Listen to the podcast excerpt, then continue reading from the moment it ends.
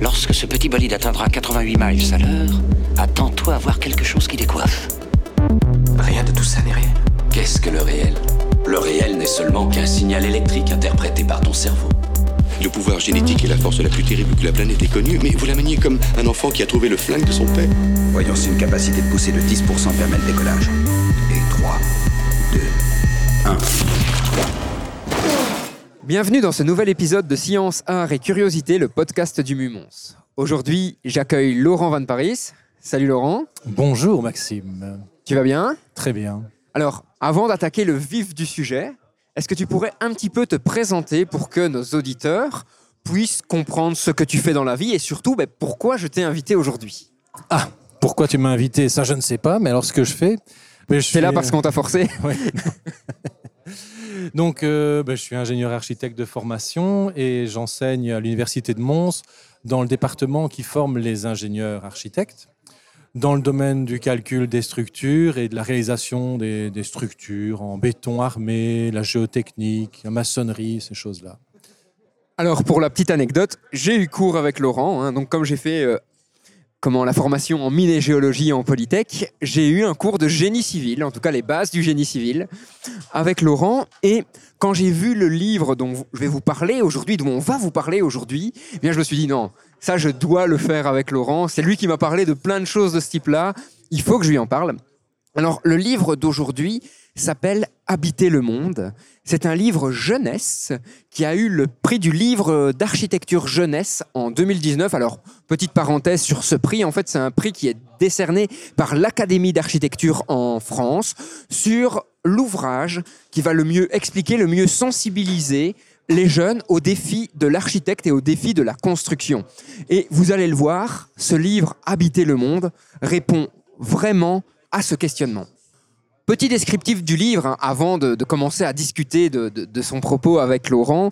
Je vous préviens, la préparation a été assez dense, on a discuté de plein de choses, on est parti dans plein de directions différentes. On va essayer aujourd'hui de, de se calmer en quelque sorte, hein, d'essayer de bien structurer le podcast, mais si jamais ça partait en cacahuète, veuillez nous en excuser. Alors, petit descriptif, donc c'est le descriptif de l'éditeur sur le livre. Plus de 7 milliards d'humains habitent le monde et nous habitons tous de manière différente. L'homme, en s'adaptant à son environnement spatial et climatique, a su déployer tout son génie pour s'abriter, bâtir son lieu de vie et décorer ou embellir ce lieu. Maisons sur pilotis, abris troglodytes, murs blancs ou en terre, toits pentus recouverts d'herbe, on ne construit pas une habitation de la même manière si on habite au Maroc ou en Finlande. Ici, on cherche de la fraîcheur et l'ombre. Là, on privilégie d'autres matériaux pour emprisonner la chaleur. Anne Jonas, donc une des autrices, hein, fait un tour d'horizon presque complet de toutes ces formes architecturales qui sont autant de réponses aux divers milieux géographiques et sociaux dans lesquels évolue l'homme. Et on va le voir, cette recherche pratiquement historique parfois de comment on a construit peut nous amener à toute une série de réflexions sur comment devrait-on construire dans le futur. Mais une chose à la fois, ce sera certainement un des thèmes plutôt vers la fin du podcast plutôt qu'au début. Maintenant, on va attaquer les prémices de ce bouquin. Et Laurent, je voudrais que tu me euh, définisses quelques concepts de base. Tu l'as dit, génie civil. Mais qu'est-ce que c'est le génie civil? Ah, le génie civil. Ben, je pense qu'on on peut définir le génie civil euh, en opposition au génie militaire. Et donc, quelque part, c'est l'ensemble des techniques qui vont être mises en œuvre pour euh, agir sur notre environnement, intervenir sur notre environnement à des fins civiles. Ça veut dire faire en sorte que les habitants d'une société, les habitants d'une ville, d'une région, ben, puissent euh, jouir de toutes sortes de services, que ce soit pour l'habitation, pour la mobilité, pour euh, l'énergie, pour toutes sortes de choses. Et donc, ce sont ces techniques-là qu'on va retrouver euh, dans, dans le génie civil. Alors, comment positionnes-tu le rôle d'un ingénieur en génie civil par rapport à un rôle d'un ingénieur architecte ou d'un architecte? Alors, bonne question. L'ingénieur en génie civil, euh, peut-être qu'on peut dire qu'il va s'occuper plus spécifiquement de tout ce qui concerne les, les équipements. Et donc, on va retrouver là-dedans ben voilà, euh, les routes, les barrages, les équipements de transport ferroviaire. Et à l'autre extrémité, l'architecte, lui, On va le consulter pour mettre en place euh, des réflexions sur la, construction des lieux de vie, des habitations évidemment, les bureaux, les commerces. Et l'ingénieur architecte, c'est quelqu'un qui va se trouver un petit peu entre les deux, avec des compétences en architecture, des compétences en ingénierie, et qui va pouvoir faire peut-être plus facilement la synthèse quand euh, des problématiques mettent en œuvre des aspects techniques. Lorsqu'on en discutait hein, au tout début de, la préparation, tu me disais en fait la force de ce livre, c'est qu'il balaye en X, Y, Z et en T, on, y reviendra, toutes les façons d'habiter les mondes et ça déconstruit un petit peu nos préconceptions sur la construction de l'habitat. Est-ce que tu peux un petit peu m'expliquer un peu plus ce que tu voulais dire par là Et justement, au final, c'est en quoi ce livre t'a marqué Et tu me l'as dit, hein, tu l'as trouvé vraiment super à plein de niveaux. Mais juste nous faire un peu les, je vais dire, euh, un résumé de tout ça. Ok. Mais donc, il est super ben, parce qu'il est déjà très facile à lire. Tu l'as dit, c'est un livre jeunesse. Mais euh, il passe en revue toute une série de, choses et en ne s'apesantissant jamais sur les concepts. Donc, en fait, c'est autant de points de départ pour poursuivre la réflexion. Donc, je pense que c'est vrai pour les enfants et c'est vrai aussi pour, pour des adultes qui voudraient lire ce livre. Et ça, c'est peut-être un élément que je trouve moi très intéressant parce que j'ai lu aussi le bouquin. C'est que certes, c'est un livre jeunesse, mais je trouve qu'en tant qu'adulte, lire ce livre apporte aussi une nouvelle vision, un nouveau regard sur, ben, comme le dit le titre, l'art d'habiter le monde en fait. Tout à fait. Et donc, quand je disais X, Y, pour le- l'exploration, ben, on va euh, couvrir des expériences d'habitation voilà, en Suède, on va en trouver au Japon, on va en trouver en Afrique, on va voir des choses qui se passent actuellement, on a des idées pour ce qui pourrait se passer dans le futur, on a des choses qui se passaient euh, il y a peut-être 200, 300, 600 ans. Et donc, on est vraiment en train d'explorer tout un ensemble de choses avec un point commun, c'est des gens qui habitent dans ces bâtiments. Et c'est euh, une manière, comme tu le disais, de déconstruire nos, habitudes de pensée. Parce qu'on a tellement l'habitude de, penser l'habitation, de penser le mode de vie tel qu'on le voit en Belgique, que euh, prendre le temps de découvrir ce livre, ça nous permet de voyager et de changer de référentiel, en fait. Et ce qui est intéressant aussi, et on va en parler au cours de ce podcast, c'est que on sait qu'avec le changement climatique, la crise climatique qui se profile et qu'on vit déjà maintenant, on va devoir repenser toute une série de façons de construire, relever plein de défis dont on va parler. Et justement, ben, je trouve que la force de ce livre, c'est aussi nous donner des pistes pour penser autrement et voir comment ailleurs dans le monde, avec des défis qu'on va peut-être devoir relever typiquement aujourd'hui, hein, je pense à des inondations par exemple, comment ailleurs dans le monde ils construisent pour gagner en quelque sorte face à la nature et pouvoir vivre dans un environnement qui nous paraîtrait hostile. Oui, c'est vrai que nous, on a la chance, pour la majeure partie d'entre nous, d'habiter dans des endroits entre guillemets confortables.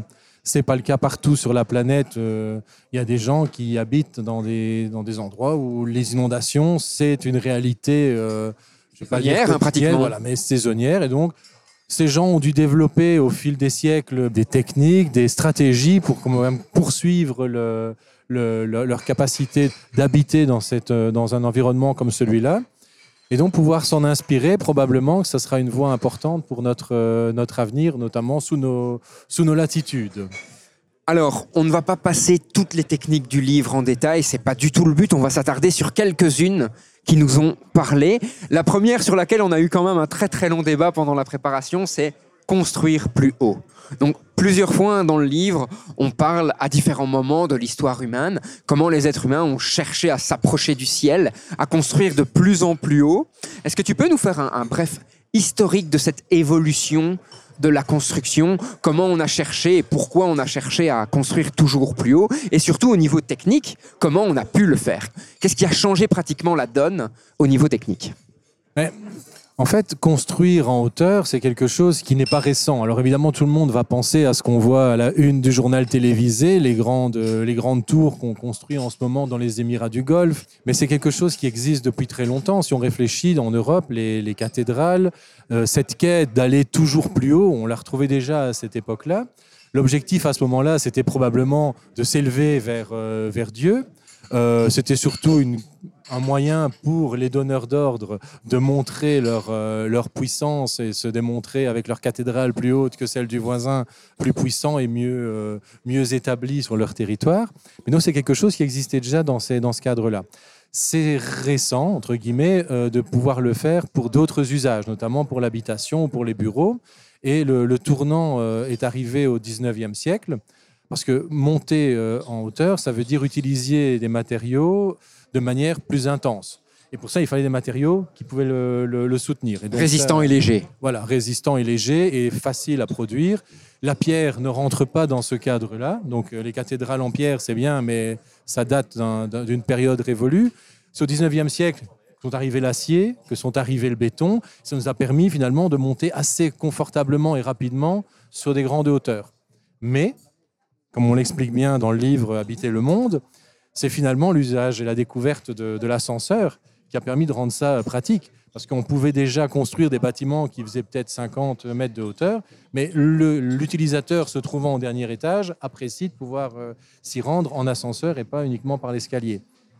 Alors, se pose quand même une question légèrement abordée dans le livre, mais qu'on a beaucoup abordée durant la préparation, qui est la philosophie de construire plus haut. Tu l'as dit, hein, on, a, on doit avoir une philosophie au service d'une politique. Et donc, à ton avis, à l'heure actuelle, pourquoi on cherche toujours à construire plus haut? Qu'est-ce que ça rencontre comme objectif? Et surtout, est-ce que ces objectifs sont au final en adéquation avec les défis qu'on va devoir relever face à notre crise actuelle de l'énergie, du climat, des matériaux? Mais je Vaste question, hein, je te vois euh, Ouais, agiter la ouais, tête en me disant mais putain pourquoi Maxime me pose cette question là maintenant comme ça? Mais je disais surtout qu'il il manque probablement une, une donnée dans, dans la réflexion, c'est euh, le, le challenge démographique. La population à la surface de la planète augmente, c'est inéluctable. Mais donc on pourrait croire que rapi- la solution c'est construire en hauteur et on met tout le monde les uns sur les autres. A fortiori, C'est ce qu'on voit dans plein de livres de SF hein, d'ailleurs. Pourquoi? Parce que les, naturellement, les, les gens ont tendance à ne pas se répartir de manière euh, homogène à la surface, à la surface de la planète. Et on va en trouver majoritairement euh, sur les côtes, dans les villes moyennes. Et donc les gens, dans le cas de s'accroissement de la population, vont aller habiter à cet endroit-là. Et donc on pourrait se dire, ben voilà, on n'a qu'à les empiler les uns au-dessus des autres. Il va falloir construire en hauteur. Oui, c'est vrai. Maintenant, euh, il ne faut pas oublier euh, une chose, c'est que bon, même si les matériaux existent et ont été disponibles en grande quantité et assez facilement depuis le 19e siècle, c'est peut-être quelque chose qui va évoluer dans les années à venir. Parce que pourquoi est-ce que l'acier est disponible en grande quantité? Ben, Parce qu'on sait le produire, on a, les- on a les ressources et on a l'énergie nécessaire pour le produire à bon prix. Pour le béton, c'est la même chose. Mais ces ressources, il y a une finitude de la, de la ressource, il y a une problématique au niveau de l'énergie. Problème de coût euh, aussi, hein, tu me le disais, le béton Voilà. a augmenté d'1,5 fois sa valeur euh, il y a Voilà. quelques années. Ben, même pas il y a quelques années. Ouais, on a ici sur quelques mois, on a pris 50% pour finalement des, raisons ben, voilà, qui sont liées euh, géopolitiques, qui sont liées à ce qui se passe en Ukraine, peut-être au Covid. Je ne sais pas exactement euh, quelles sont les, les véritables raisons, mais en tout cas liées à l'énergie. Voilà, il y a déjà des, augmentations de coûts qui sont non négligeables. Et donc, il est probable que euh, de ce point de vue-là et du point de vue de la finitude des ressources, dans un avenir euh, proche, ben, continuer à monter, monter, monter, monter, ce sera peut-être pas aussi accessible que ça l'a été jusqu'ici. Moi, une question que je me suis posée en lisant le livre, mais aussi lors de notre discussion de préparatoire, c'est il y a une certaine forme de quête de prestige à construire toujours plus haut. C'est vrai qu'on est reconnu comme les grands architectes au Moyen Âge, etc. Plus on construit quelque chose de marquant, en l'occurrence ici de très haut, plus les gens vont se souvenir de nous et on va marquer l'histoire de la construction ou de l'architecture, que ce soit au niveau technique ou au niveau artistique. Mais la réflexion qui me vient directement après ça, c'est d'accord, mais ici on est confronté à un défi de pouvoir loger tout le monde dans des conditions décentes, en respectant des contraintes environnementales, techniques, etc. Et on a l'impression qu'en fait c'est pas important. Alors pourquoi, à ton avis, il n'y a pas de prestige à résoudre ce que moi j'appelle la, quadrature du cercle de l'habitat dans la crise climatique actuelle, alors que justement ça pourrait être, je vais dire, un des éléments les plus prestigieux. On pourrait complètement révolutionner l'habitat pour l'humanité. Oui, mais alors peut-être que ça va le devenir. hein, On ne sait pas euh, comment ça va évoluer. Pour l'instant, c'est vrai que celui qui, euh, à son petit niveau, va travailler sur euh, l'amélioration des conditions de vie et des conditions d'habitat pour le plus grand nombre, ne sera peut-être pas reconnu de la même manière que celui qui va se lancer dans de grands projets emblématiques. Voilà, les, mentalités sont en train de changer. Je pense que la manière d'enseigner l'architecture euh, a changé également euh, aussi pour tenir compte justement de tout ça, de ce qui va être la réalité de vie. Moi, je le dis souvent à mes élèves, vous ne travaillerez pas de la même manière que les gens qui ont travaillé jusqu'ici euh, dans, dans le domaine. Vous aurez de nouveaux défis à relever et vous n'aurez pas les mêmes moyens à disposition. Et ce qu'il faudra, c'est être agile et créatif. Alors, le livre passe aussi sur euh, toute une série de nouvelles techniques qui permettent de construire l'habitat de demain. Je pense à l'impression 3D, par exemple, à la maison en carton, aux containers.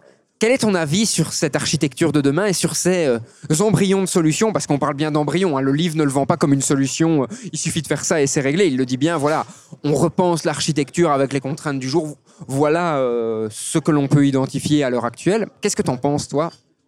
Je pense que ces aspects-là sont abordés dans le livre au même titre que les autres aspects. Et donc voilà, ça donne envie au lecteur d'aller voir plus loin, de pouvoir vouloir se renseigner sur ces maisons en carton, de cet habitat en conteneur. Maintenant, je pense que hum, ça ne pourra probablement pas constituer la solution universelle à tous les problèmes de logement ou d'habitat dans les années à venir. Pour une raison, euh, pour une raison simple, qui est que une solution universelle d'habitat à l'échelle de toute la planète, c'est pas possible. Pour deux choses, pour deux, enfin pour deux raisons. La première, c'est que culturellement, les gens n'habitent pas de la même manière partout autour de la Terre. Il y a, une dimension culturelle euh, liée aux, habitudes de vie, liée euh, à, ce qu'ils ont déjà eu l'habitude de vivre dans leur société. Et la deuxième raison, c'est qu'aussi l'environnement n'est pas le même partout sur la planète. On n'a pas les mêmes, les mêmes conditions climatiques au sud et au nord de l'équateur, ou euh, en Australie, ou euh, en Afrique, ou en Europe. Et donc, de ce point de vue-là, une solution universelle qui pourrait fonctionner pour tout le monde, moi, j'y crois pas. En tout cas, euh, pas à court terme. Il faudrait que la société se globalise beaucoup et que le- l'en- l'environnement ne, ne change plus, ce qui n'est pas prévu à court terme. Tu le disais aussi, un, un des enjeux de ces nouvelles techniques qui vont voir le jour, que ce soit la maison en carton ou des choses auxquelles on n'a pas encore pensé, c'est le nombre de personnes qui vont être touchées.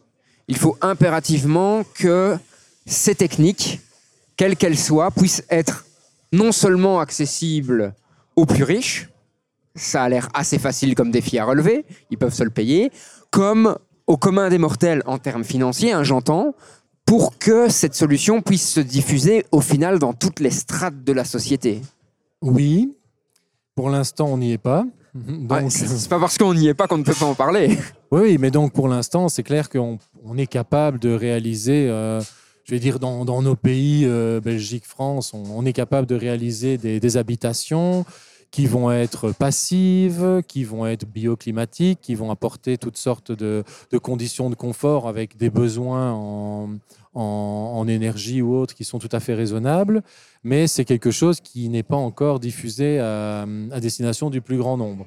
Tu parles de maisons bioclimatiques. Est-ce que tu peux nous donner une petite définition de ce que ça, sous-entend? Parce que maison passive, a priori, c'est rentré dans le langage courant. Tout le monde voit un petit peu le délire. Mais qu'est-ce que c'est une maison bioclimatique?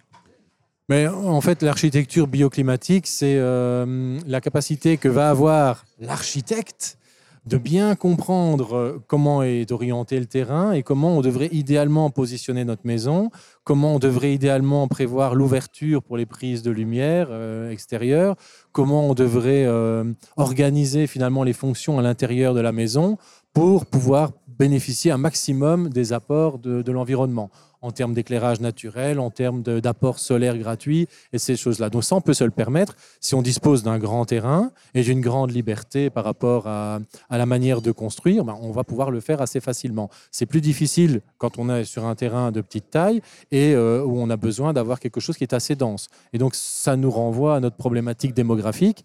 On a de moins en moins à l'échelle du territoire de bons terrains sur lesquels on va pouvoir construire, a fortiori dans les villes ou en périphérie des villes. Et donc, on ne va pas pouvoir appliquer à grande échelle et, euh, ces, principes de bioclimatisme. Ce ne sera pas facile, en fait, de le faire et d'en retirer le maximum d'intérêt, le maximum de bénéfices. Et donc, à l'heure actuelle, ces maisons passives, ces maisons bioclimatiques, elles ont un coût qui font qu'elles ne sont pas accessibles à tous. Mais est-ce qu'il y a d'autres contraintes qui font qu'elles ne sont pas accessibles à tous? Je pense par exemple, comme tu le dis, il faut des bons terrains pour pouvoir le faire, ce n'est pas facile à faire. Et donc, est-ce qu'il n'y a pas tellement de paramètres à prendre en compte dans nos villes qui deviennent quand même assez denses en, termes de population et d'habitat, que ben, on a beau retourner le problème dans tous les sens, au final, on n'arrive plus à optimiser l'ensoleillement de telle pièce ou de telle pièce. Si, donc en fait, le problème, il est là. C'est que pour l'instant, ça fonctionne si on travaille en périphérie lointaine de la ville et qu'on a de la place et qu'on a des moyens. Quand on veut faire une, euh, un bâtiment qui va être passif, finalement, on pourra toujours trouver une solution euh, technique pour arriver à, ce que ça fonctionne. L'enjeu, si on veut l'ouvrir au plus grand nombre, euh, ce serait de pouvoir le faire avec, des, avec une approche qui serait low-tech. Et ça, il est probable qu'il faudra peut-être s'inspirer de certaines choses voilà, qui sont présentées dans le livre, de certaines pratiques qui ont été par la force des choses mises en œuvre par des, des gens à, à différents endroits sur la planète. Tu peux nous expliquer un peu ce que tu entends par approche low-tech? Parce que c'est peut-être un terme que nous, on a l'habitude d'entendre de plus en plus dans notre environnement euh, universitaire ou de recherche, mais que le grand public n'utilise peut-être pas souvent. Pour moi, le terme low-tech s'oppose au terme high-tech. Et donc, quelle est la philosophie low-tech au final? Je vais reprendre ici dans le livre. C'est un exemple du livre, c'est vrai que ça peut être très parlant. Bon, on- au début du livre, c'est par ça que ça commence. hein. Fabriquer l'ombre, inventer la fraîcheur. Il y a deux manières, en fait, de se sentir bien en plein été, en pleine canicule dans ta maison, si elle n'a pas été prévue pour ça. C'est soit ben, mettre la clim avec euh, éventuellement même un système multizone piloté avec ton smartphone. Là, on est plus sur du high-tech. Et les gens aiment bien. hein. Et les gens aiment bien, ça fonctionne, on est bien, on a quelque chose de confortable. Bon, après, on peut voir si euh, c'est quelque chose que tout le monde pourra se permettre de se payer à, l'avenir ou pas. Et puis après, bah, il y a des approches, euh, voilà, euh, il y a déjà de ça plusieurs centaines d'années, avec la thématique de la tour avant du patio et du moucharabier dans le bassin méditerranéen. Depuis le Moyen Âge, déjà, on est en train de mettre en place des systèmes qui vont permettre d'avoir un- une température à l'intérieur du bâtiment qui sera tout à fait agréable, avec euh, finalement euh, pas de besoin d'énergie, simplement dans la manière dont on a construit et qu'on a construit les, les espaces. Et ça va assez loin parce que justement, il l'explique dans le livre, hein, ça permet même d'avoir dans les espaces les plus bas des zones qui arrivent à conserver toute l'année de la glace. Oui. Donc on est vraiment sur quelque chose qui fonctionne très très bien. C'est pas, euh, on vous parle de gagner un degré euh, pour dire de gagner un degré. C'est, ça permet vraiment de refroidir une, plusieurs pièces de façon efficace et assez marquée. Oui, à condition que ça ait été prévu. Et donc, euh, il n'y a pas de grandes études probablement euh, numériques qui ont été nécessaires pour mettre ça au point. C'est quelque chose qui a été, euh, comme on dit dans Astérix, hein, de bouche de druide à oreille de druide. C'est, c'est la notion d'artisanat aussi. hein. Oui, et aussi de, de transmission. Les gens probablement ont commencé à développer quelque chose et puis après ils se sont rendus compte que ça ne marchait pas trop mal et à force, par itération successive, de l'améliorer de génération en génération, sont arrivés à une maîtrise tout à fait intéressante du sujet. Et c'est un peu ça qui est dingue aussi dans, dans ce livre, je trouve. C'est on se rend compte que relativement tôt dans l'histoire de la société humaine, on a pu développer des techniques qui résolvaient toute une série de problèmes liés à l'environnement, alors que ces gens n'avaient pas de modélisation, ils faisaient pas nécessairement du calcul. C'est pour ça que tantôt je me permettais de parler d'artisanat. C'est il y a une notion d'art dans ce qu'ils ont fait, c'est-à-dire qu'ils n'ont pas modélisé, ils ont construit, ils ont vu les effets, ils ont optimisé, et comme tu dis, plusieurs itérations ont construit à un processus optimal qui fonctionne, mais qui aujourd'hui a peut-être aussi été un peu oublié et désévalué complètement, tout simplement parce que, oui, mais nous on le fait avec des ordinateurs, donc ça fonctionne bien. Est-ce que tu penses que euh, l'ingénieur civil, et de façon plus large, toute personne qui intervient dans la construction, doit justement pouvoir se replonger dans ces techniques ancestrales et y tirer des choses qui vont l'inspirer. Et bien entendu, il devra faire des modélisations pour lui optimiser sans itération, mais qu'il y ait une connaissance vers laquelle il faut se retourner pour pouvoir construire demain. C'est quelque chose qui me fascine. Ça m'a toujours euh, fasciné. On a connu exactement la même chose euh, bah, chez nous, hein, du temps des Romains, les Étrusques étaient déjà capables de construire des arcs magnifiques en, en- en maçonnerie. Et puis, avec l'arrivée finalement des barbares et ce qui s'est passé sur l'Europe euh, au début du Moyen Âge, on a perdu complètement tous ces savoirs. Et puis on les a retrouvés parce qu'on a réussi à construire voilà, les arcs romans, on a réussi à faire du gothique. Et d'une certaine manière, avec la révolution industrielle, quand on a eu accès maintenant à l'acier facile, au béton facile, on a de nouveau perdu énormément de ce savoir. Et euh, je suis convaincu, peut-être que je me trompe, mais je suis convaincu qu'à l'avenir, on va devoir se repencher pour ces méthodes de construction, même chez nous, hein, des méthodes de construction qui ne font pas appel à, ces matériaux euh, qu'on a eu facile à utiliser ici pendant une période de 100 ou 150 ans. On va devoir se repencher là-dessus, retrouver ces savoir-faire. Et de la même manière, finalement, pas pour les structures, mais pour les, équipements du bâtiment et ce qui va permettre de vivre dans peut-être une atmosphère euh, plus chaude, s'inspirer et recomprendre ce qui a été utilisé et développé par d'autres sociétés euh, dans des pays du globe, dans des régions du globe, pardon, qui plus, euh, n'ont pas le même climat que nous et qui sont plus chaudes. Oui. Un autre type d'habitat que tu trouves très intéressant hein, et qui est assez interpellant, tu me le disais hein, d'ailleurs, c'est en fait, euh, il passe sur la checklist de tout ce qu'on devrait avoir dans notre environnement, c'est la yourte. Alors, est-ce que tu peux nous expliquer en quoi consiste une yourte? Et surtout en quoi aussi cette yourte remplit cette fameuse checklist de l'habitat parfait, entre guillemets, et en quoi bah, elle pourrait être intéressante dans notre monde actuel?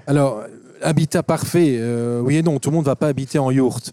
Mais ce qui est intéressant, en Pourtant, fait, ça avait l'air cool quand tu me l'as vendu. hein. Oui, euh, ce qui est comique, c'est de se rendre compte que ça fait la une du journal télévisé sur les télévisions locales chaque fois que quelqu'un veut installer une yourte dans son jardin. Moi, ce que j'aime dans, dans la yourte, c'est que c'est intéressant pour expliquer notamment à, à mes élèves que on a toutes les fonctions importantes d'une enveloppe d'un bâtiment. Parce que le bâtiment, il va nous servir à nous protéger. Et dans la yourte, on a tout. On a d'abord la nécessité que la pluie n'entre pas dans l'endroit où on veut habiter.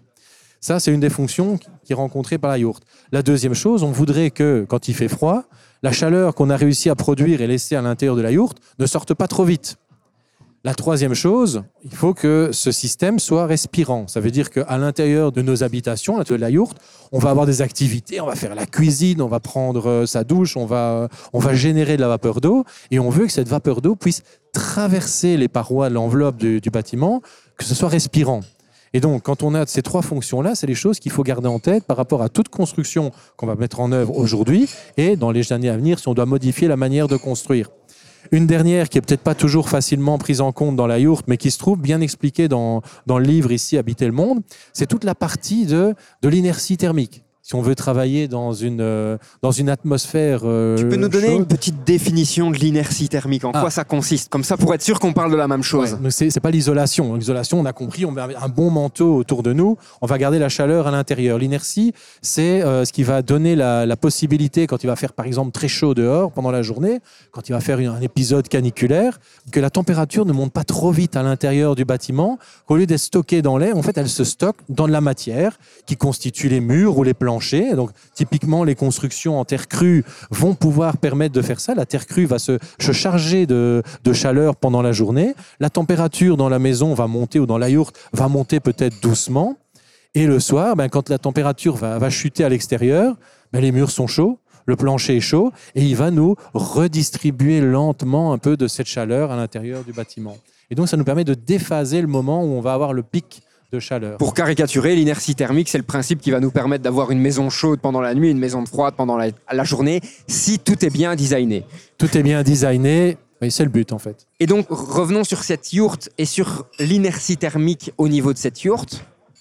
Mais donc, si on garde ces grands principes de l'enveloppe extérieure de, de la yourte, qui doit être imperméable à l'eau, de l'extérieur vers l'intérieur, qui doit être bien isolé d'un point de vue thermique pour pas perdre nos calories et qui doit être respirant du point de vue de la vapeur d'eau, ben, qu'on y ajoute suffisamment d'inertie, on a les éléments importants pour euh, penser éventuellement une nouvelle manière de construire ou, d'habiter euh, à l'avenir, peu importe la forme que ça prendra. Et tu me le disais, ben, au final, la terre crue, opposée à la terre cuite, remplit les conditions de, de ce que tu es en train de dire. Alors, moi, il y a un premier paradigme euh, qui sort de notre discussion qui est assez énorme, mais qu'il faut réaliser, c'est que on ne va plus pouvoir toujours construire en briques au final.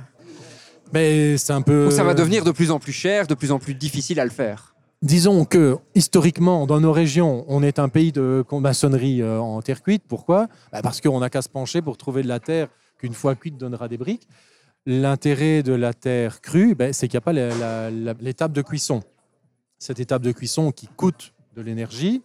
Le problème de la terre crue, c'est qu'elle n'a pas été euh, transformée par la cuisson et donc elle n'est pas stable en fait. Ça veut dire que si on construisait maintenant nos façades en terre crue, à cause des conditions atmosphériques, chaque fois qu'il va y avoir de la pluie, on va avoir une altération de, ce matériau et on va avoir finalement des problèmes. On, va devoir renouveler cette construction euh, de manière euh, récurrente, sauf si on prévoit un système de, protection contre les intempéries. Donc ça ne ressemblerait pas du tout à ce à quoi ressemblent nos habitations actuellement.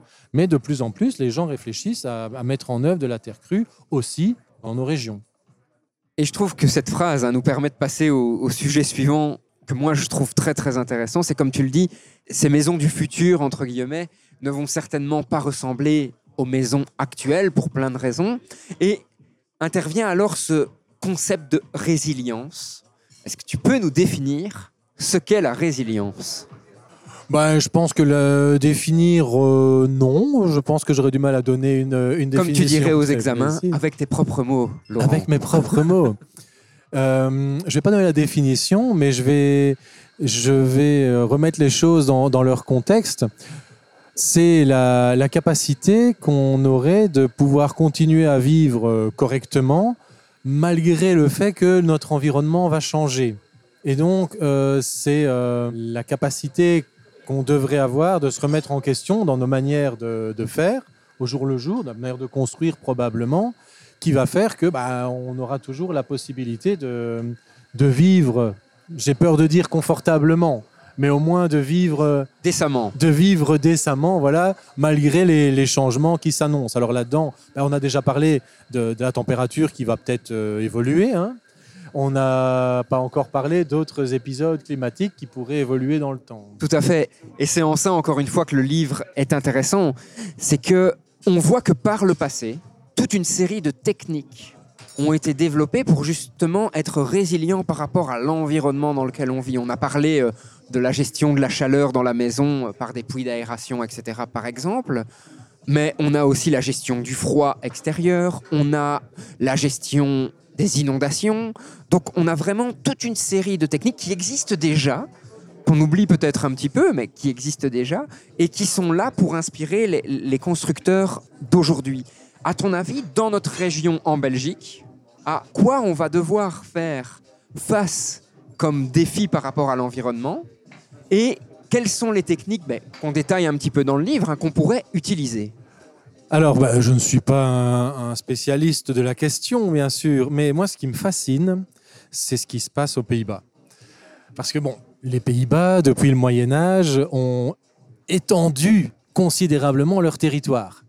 Et d'une Et on certaine parle manière... bien du Moyen Âge. hein, oui, depuis le euh, Moyen Âge. Donc on a, on a entamé une extension du territoire des Pays-Bas, quelque part parce qu'ils voulaient pouvoir habiter sur une surface plus grande que celle qui leur était dévolue initialement. et le Et seul donc- moyen de faire, c'était Eh c'est la poldérisation qui a été mise en œuvre par eux, on en parle bien dans le livre. Et d'une certaine manière, nous, avec euh, le besoin de loger de plus en plus de monde, il y a peut-être quelque chose là qui rejoint cette préoccupation. Les polders, on l'explique bien, c'est la possibilité d'aller récupérer de l'eau, enfin de- des territoires sur la mer. On se rend compte que la mer est peu profonde à un endroit. On se rend compte que si on met une digue peut-être à, à 10 km ou à 5 km ou à 2 km des côtes initiales, hop, on va enserrer un petit bassin avec une plage et très peu d'eau dedans.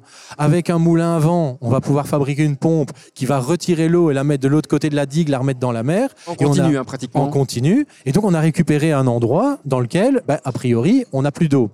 On va pouvoir remettre un petit peu de terre et puis commencer à mettre ces zones-là en exploitation. On va créer des prairies, on va pouvoir mettre des moutons, on va pouvoir mettre des vaches, on va pouvoir faire toutes ces choses-là. Et puis continuer ainsi à grignoter petit à petit sur la mer des nouveaux territoires.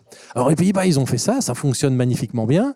Mais alors, ils sont les premiers maintenant à se dire, oula, si la mer monte, comme nous, ben, on avait prévu des digues, mais on avait prévu des digues, toutes autres choses restant égales par ailleurs, on va peut-être avoir des problèmes. Alors ils l'ont anticipé, et donc ils sont en train de modifier leur, euh, leur manière de voir les choses, et ils sont en train de se préparer ben, à garder quand même leur pays en, en état d'être euh, d'être utilisé. Et euh, il y a énormément de choses qui sont pensées, et ce ne sont pas uniquement des choses euh, techniques, avec de la haute technologie. Il y a plein de choses remplies de bon sens qui sont mises en œuvre en ce moment aux Pays-Bas.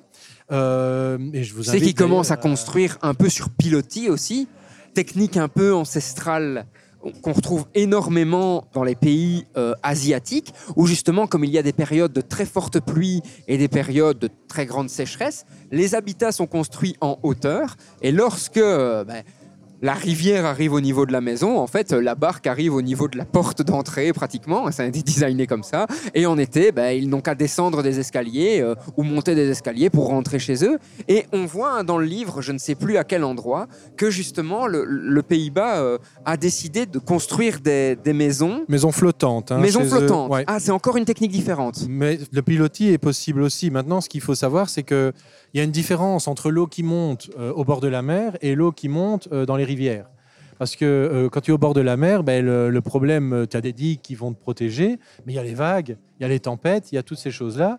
Et donc, simplement mettre euh, sur pilotis, c'est pas toujours une solution, en fait.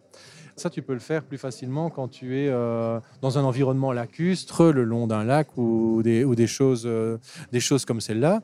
Les maisons flottantes, voilà, aux Pays-Bas, il y a des choses qui ont été lancées comme ça.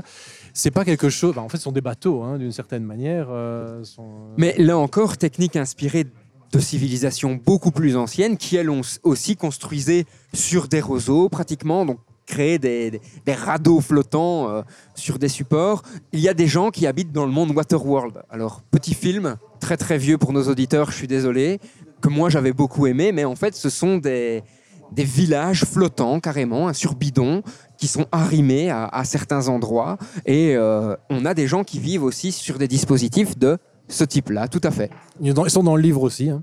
Donc, euh, c'est bien. Oui, le, livre bien- c'est bien vraiment pensé. bat très très large euh, les cartes de l'habitat et, et- et ça nous permet d'avoir une, vision euh, assez différente.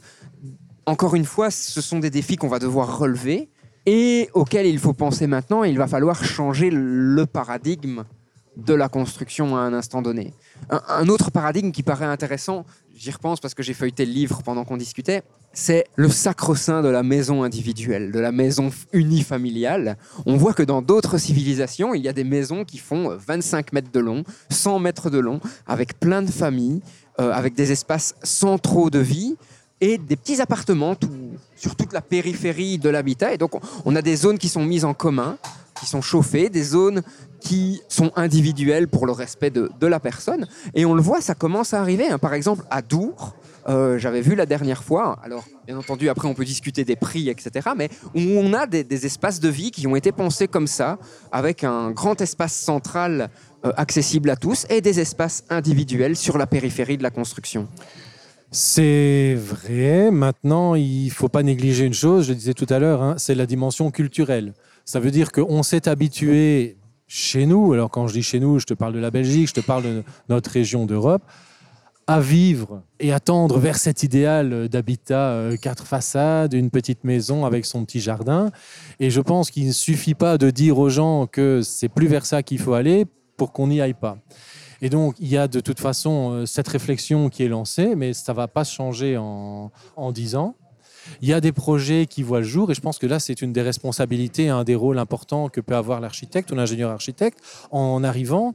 Quand on met au point des projets comme ceux dont tu parles ici, il y en a d'autres, notamment euh, à tourner aussi la résidence du Pic Vent, est bien connue dans, dans ce domaine-là, qui va redonner ses lettres de noblesse au fait d'habiter ensemble, et pas nécessairement les gens de la même famille, c'est des gens qui ne se connaissent pas nécessairement au début, mais qui vont travailler et qui vont faire société ensemble sur un petit terrain avec une collectivisation, une mise en commun de toutes sortes de fonctions. Tout ça, c'est des choses qui commencent à exister et l'architecte qui va diriger ça a une grande responsabilité. Parce que si ça fonctionne bien, ça aura euh, rôle d'exemple vertueux et ça donnera des idées pour faire avancer les choses, même si ça prendra du temps. Si ça fonctionne mal, bah, finalement, ça sera un retour en arrière par rapport à, la réflexion. Mais euh, c'est peut-être plus facile à mettre en œuvre dans les sociétés où on n'est jamais passé à la logique de l'habitation quatre façades. Maintenant, encore une question. On dit on va arrêter l'habitation quatre façades. Si tu quittes n'importe quelle ville, tu quittes Mons, tu quittes n'importe quelle ville euh, chez nous en Belgique ou en Wallonie, tu t'éloignes du centre, tu vas avoir de plus en plus d'habitat quatre façades et tu te dis maintenant je veux densifier ça. Comment tu vas faire pour densifier? Tu vas prendre le jardin qui se trouve à droite de la maison de Monsieur Dupont et le jardin qui se trouve à gauche de la maison de Monsieur Durand et tu dis là entre les deux les amis, on va venir coller une maison et on va faire du mitoyen. Bah, on peut peut-être imaginer, mais il y a des choses. La maison à l'intérieur de Monsieur Dupont et de Monsieur Durand, elle fonctionne. A priori, il y a des fenêtres qui donnent vers les jardins, etc. Et donc, il suffit pas de considérer qu'on va densifier les choses comme ça. C'est plus compliqué que ça. Il faudrait tendre vers ça. Un jour, il faudra le faire, mais ça n'est pas du tout simple. Et probablement qu'en fait, une solution simple, enfin, celui qui va arriver avec une solution simple, en fait, se trompe. C'est une solution qui ne fonctionnera pas. C'est compliqué. Il n'y a, pas de- a pas de réponse simple à ça. Il faut bien étudier et c'est toujours aussi probablement une réponse au cas par cas. Et donc, il n'y a pas de solution universelle. Ça demande beaucoup de temps et de réflexion. Alors, tu me le disais, c'est très intéressant pour cet épisode. Ces questions qu'on aborde aujourd'hui, toi, ça fait pratiquement un an que tu te les poses aussi, même plus. Et tu as commencé à modifier tes cours pour essayer de faire en sorte que ces réflexions, on va pas encore parler de principe parce qu'il n'y en a pas vraiment, mais en tout cas ces réflexions, soient amenées vers tes étudiants pour qu'ils se rendent compte quels défis ils vont devoir relever demain.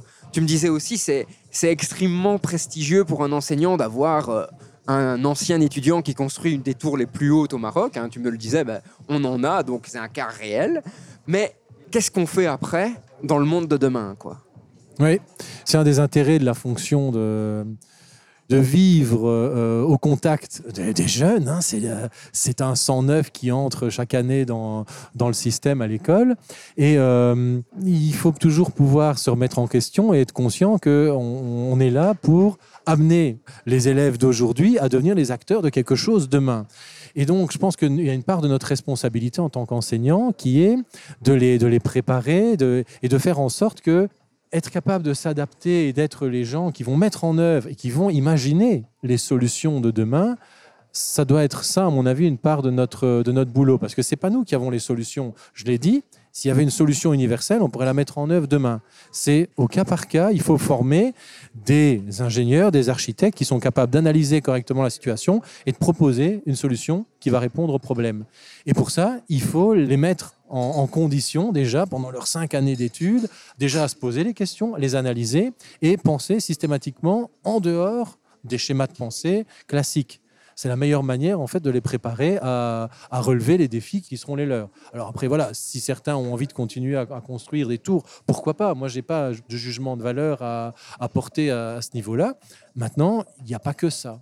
Et comme tu le disais à un moment donné dans, notre conversation ici, il y a de l'intérêt à être celui, à être celle qui va euh, mettre en place, mettre en application des changements qui vont permettre aux gens d'habiter mieux dans d'autres conditions d'environnement. Comment toi, à titre personnel, tu vois l'évolution du métier d'ingénieur civil au sens génie civil du terme, d'architecte, d'ingénieur architecte? À quoi ils vont devoir faire attention? Comment ils devraient être formés?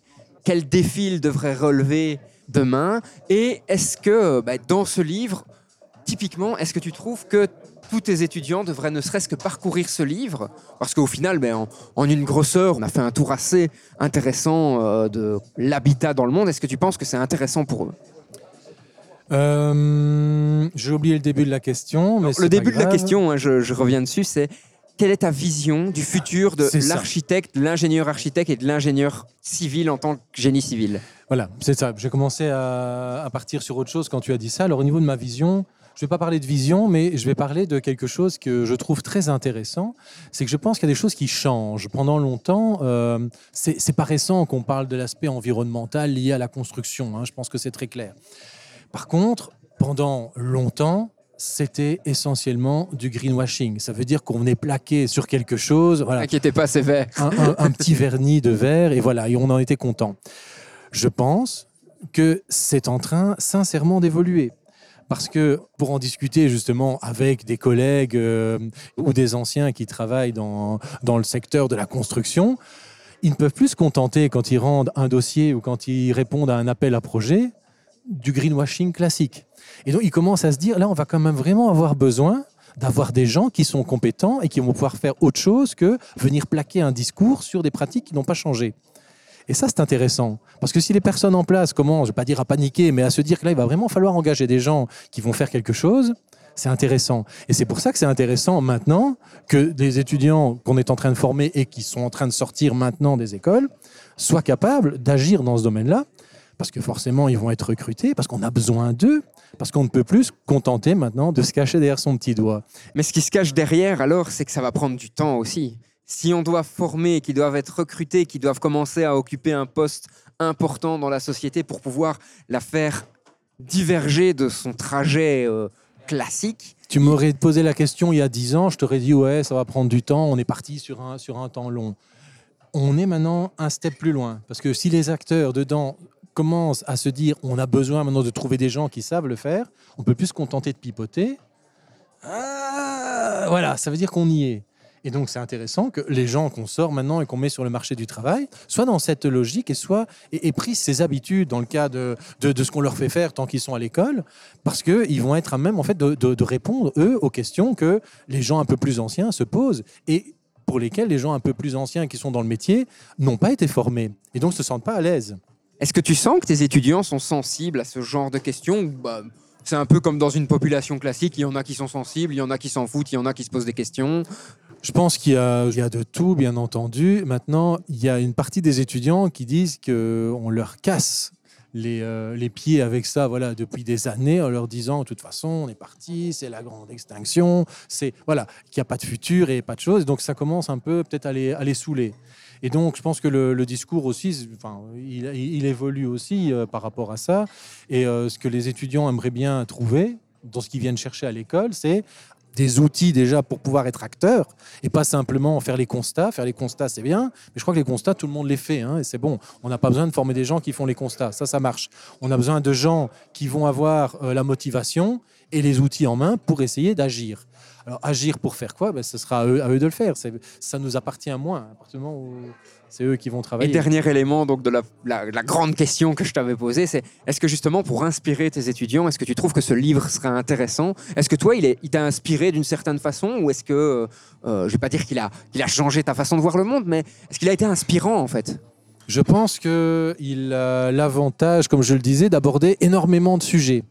Et donc, c'est des petites choses dont on a déjà entendu parler à gauche ou à droite, mais euh, on a l'occasion de les retrouver toutes ici, dans un, même endroit. J'aime bien aussi la cohérence en fait de l'ouvrage. Ça veut dire que toutes ces petites choses qu'on va retrouver euh, au, même endroit, elles sont traitées de la même manière en fait. Et donc, ça te permet d'avoir autant de points de départ, d'autant de réflexions. Et donc, c'est plutôt un livre à garder dans un, même si c'est un livre jeunesse, c'est peut-être quelque chose à garder dans un coin et le, le de temps en temps. Et donc, c'est plutôt comme ça qu'il faut le voir. Évidemment, on va pas dire que c'est un ouvrage. euh, c'est pas un ouvrage de référence. C'est pas le but. Ce sont les petites piqûres de rappel, en fait. Ça. Et ça te permet euh, de, de repartir, de rebondir selon ton humeur du moment sur Ah oui, ben c'est que cet élément-là, quand je l'avais lu la dernière fois, c'était pas ça qui m'avait marqué le plus. Mais là où j'en suis de ma réflexion sur le problème que je suis en train de traiter maintenant, peut-être que c'est un point d'entrée, une porte d'entrée intéressante. C'est plutôt comme ça que je le verrai. Et donc, à ce titre, bah oui, il peut être intéressant pour des étudiants, mais c'est un livre jeunesse, il est intéressant à mettre dans les mains des enfants dès le plus jeune âge, hein, parce qu'il est super bien illustré et ça. Même sans le lire, rien que de ce que tu vas regarder des, des graphismes qui sont proposés, ça te prête déjà à la réflexion. Moi, pour jouer carte sur table, hein, j'ai le projet de le lire à ma fille qui a 5 ans. Elle ne sait pas encore lire, mais je vais lui lire euh, à l'occasion pour justement qu'elle aussi se rende compte que ben, notre maison, ce n'est qu'un type d'habitat parmi d'autres et que partout dans le monde, il y a des gens qui habitent de façon complètement différente et qui doivent faire attention à des choses complètement différentes que ce que, pourquoi notre maison à nous a été construite. Mais je vais te dire, moi je suis très content de voir que tu es venu aujourd'hui avec ton propre exemplaire du livre et donc je déduis que je vais pouvoir garder cet exemplaire-ci Je vais te l'offrir avec plaisir. pour faire la même chose. Jusqu'ici, je ne l'ai pas mis dans, la- dans- dans les mains euh, de mes enfants en me disant, bon, faut pas l'abîmer, si Maxime veut le récupérer. Mais euh, je le reprendrai volontiers pour le même usage. Alors, c'est la première fois que tu participes à nos podcasts, et donc tu ne le sais pas, mais on finit tous nos podcasts de la même façon, avec une citation de notre intervenant. L'idée de cette citation, elle est... Cher auditeur, vous le savez, hein, j'aime bien mettre euh, nos intervenants par rapport euh, à cette citation un peu en porte-à-faux en les prévenant à la dernière minute. Ça ne marche pas quand ils ont déjà participé euh, au Ou podcast. qu'ils ont mais- déjà écouté jusqu'au bout les podcasts, Exactement, exactement. ce qui n'est pas mon cas. On voit la tête de Laurent, je vais pas dire se décomposer, mais soulever ne serait-ce qu'un sourcil en se disant mais pourquoi il ne m'a pas prévenu? Et donc Laurent, est-ce que tu aurais une citation qui évoque un petit peu ce dont on a parlé aujourd'hui, les défis autour de l'habitat, le fait de repenser euh, les, constructions dans notre société actuelle et de façon euh, bah, transversale dans le monde? Mais j'en ai deux hein, qui vont parfaitement pour le pour l'usage qui est celui-ci. Le premier, c'est qu'à vaincre sans péril, euh, on triomphe sans gloire. Donc là, en termes de péril, on est bon. Donc euh, si on y arrive, euh, Il n'y a plus qu'à espérer si qu'on aura la arrive- gloire. Si on y arrive, de toute façon, c'est pas moi. Ce sera la solution, elle est collective. hein. donc, euh, elle ne dépend pas de moi. Donc, ça retire déjà un peu de pression. Voilà. Et l'autre, c'est mon chef qui, citait souvent, mon ancien chef, qui citait souvent cette phrase de, je pense que c'est Pierre de Coubertin, qui disait Nul besoin d'espérer pour entreprendre, ni de réussir pour persévérer. Oh, euh, joli. Eh bien, Laurent, merci beaucoup d'avoir partagé euh, ce moment avec moi et nos auditeurs. hein. J'espère que ça les incitera à acheter ce livre. Moi, personnellement, je trouve que c'est un très très chouette cadeau. hein. À partir de 5 ou 6 ans, vous pouvez lire avec euh, votre enfant ce livre. Vous allez apprendre des choses, il va apprendre des choses. Et surtout, ben, vous aurez une vision complètement différente de la diversité des habitats qu'on peut avoir dans le monde entier. Sur ce, on se retrouve dans deux semaines pour le prochain épisode de Science, Art et Curiosité, le podcast du Mumons. Cher auditeur, à très très bientôt. Laurent, encore merci. Merci. Et on se revoit, je pense, peut-être pas très bientôt, mais pour un prochain épisode où on verra de quoi on parlera. Mais j'ai déjà quelques idées suite à nos discussions ici. Avec plaisir. À bientôt. Au revoir. Tu viens d'écouter un épisode du podcast du Mumons. Et franchement, j'espère qu'il t'a plu. D'ailleurs, si en passant, tu veux me faire un retour ou si tu as des idées d'amélioration, surtout n'hésite pas à nous contacter. Tu peux aussi devenir notre ambassadeur et faire découvrir ce podcast tout autour de toi.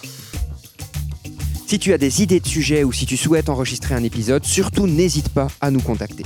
Rendez-vous sur le site internet mumons.be ou sur la page Facebook du Mumons.